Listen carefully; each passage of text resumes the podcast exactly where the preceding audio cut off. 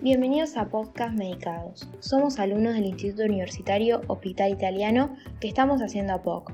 APOC es un espacio que está destinado a la atención primaria orientada a la salud. En esta colección vamos a estar hablando sobre atención primaria. Esperemos que les interese y guste. Comencemos. Hola, bienvenidos a un nuevo episodio de Podcast Medicados. Hoy vamos a retomar el tema de la nutrición y vamos a ver su relación con el deporte. Para eso tenemos a Milagros, una especialista en el tema, viene a contarnos sobre esto y cómo se asocian. Ahora, Milagros, ¿comenzamos? Hola, muchas gracias por invitarme.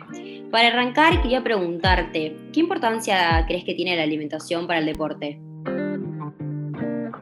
Y yo creo que la alimentación es importante para rendir bien en el entrenamiento y para obtener buenos resultados. Pero no sé qué hace exactamente las comidas antes y después de hacer ejercicio. Eso que decís es verdad. Al realizar actividad física gastamos más energía que en reposo, por lo que aumenta la demanda de nutrientes. Uno de los nutrientes que más necesitamos cuando hacemos actividad física son los hidratos de carbono, que son como el carbón necesario para que nuestra máquina funcione. Si no nos alimentamos bien, no tenemos el combustible suficiente y puede que nos sintamos cansados, mareados o que nos falte fuerza. Sí, en el episodio anterior hablamos de estos. Vimos que se encontraban en harinas, panes, pastas, arroz, frutas. Pero ¿es sano comer esto? Claro, a partir de los carbohidratos se obtiene glucosa, la fuente principal de energía. Al comer, gran parte de la glucosa formada se almacena en forma de glucógeno en el hígado y los músculos, que luego será utilizada para formar glucosa cuando sea necesario. Por eso se aconseja comer una comida rica en hidratos antes de realizar una actividad física, en especial si es de resistencia como correr, caminar rápido o realizar natación, entre otros. ¿Podría decirnos ejemplos de comida para comer antes de hacer ejercicio? Bueno, antes de realizar una actividad se aconseja comer comidas ricas en hidratos como pastas, pan, avena, entre otros. Esto permite aumentar las reservas de glucógeno muscular y hepático, que están directamente relacionadas con el tiempo de duración de la actividad hasta el agotamiento.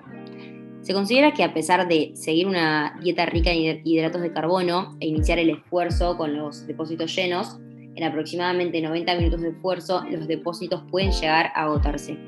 Este periodo se acorta en caso de esfuerzos más intensos o sucesivos. Por lo que en actividades de duración larga, como una maratón, se aconseja consumir productos como geles de glucosa cuando pasó este tiempo, ya que estos tienen una rápida absorción y utilización. ¿Y después de realizar ejercicio, qué puedo comer? Siempre escuché que consumir alimentos altos en proteínas es importante para obtener resultados. En deportistas, las necesidades proteicas son superiores a las personas que no hacen ejercicio habitualmente.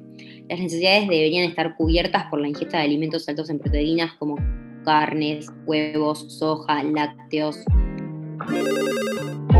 Tenemos una llamada entrante de un oyente que quiere hacer una pregunta.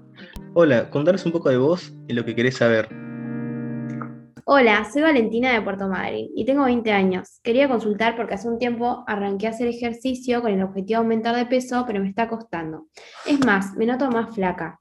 ¿Qué es lo que estoy haciendo mal? Hola Valentina, ¿cómo estás? Contame qué tipo de ejercicio estás realizando y si cambió tu alimentación desde que empezaste. No, sigo comiendo lo mismo de siempre, bastante variado, pero no aumenté mucho en cantidades. Hago en el gimnasio ejercicios con pesas y estoy bastante tiempo en la bici también. Por lo que me contás, es una suma de factores lo que está limitando esto. Primero que nada, para la hipertrofia muscular se recomienda realizar ejercicios anaeróbicos de musculación, con pesas o no, y limitar el ejercicio aeróbico, es decir, la bici, correr. Son importantes eh, también los días de descanso, ya que en estos días son en los que tus músculos se recuperan. En cuanto a la comida, para que el aumento de peso sea muscular, se aconseja estar en un superávit calórico leve, de aproximadamente 200 calorías extra. Esto quiere decir que hay que comer más de lo que gastamos. Si notas que con lo que estás comiendo no subís de peso, puedes agregar snacks entre comidas como frutos secos y barritas energéticas o hacer las comidas un poco más abundantes siguiendo siempre una dieta equilibrada. Buenísimo, muchas gracias por los consejos, los voy a tener en cuenta. Adiós Valentina, suerte con tu recorrido. Bueno, creo que quedaron bien cubiertos los temas. ¿Hay algo más que quieras decir? Sí, un último punto que quiero destacar es la importancia de hidratarse.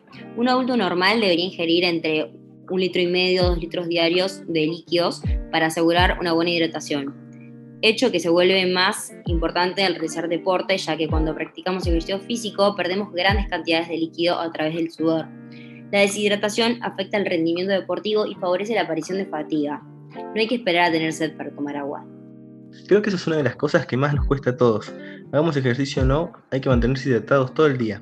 Bueno, muchas gracias por estar hoy con nosotros. Exactamente. Gracias a ustedes por darme este espacio. Y gracias a nuestros oyentes por escucharnos. Nos vemos en el próximo podcast Medicados.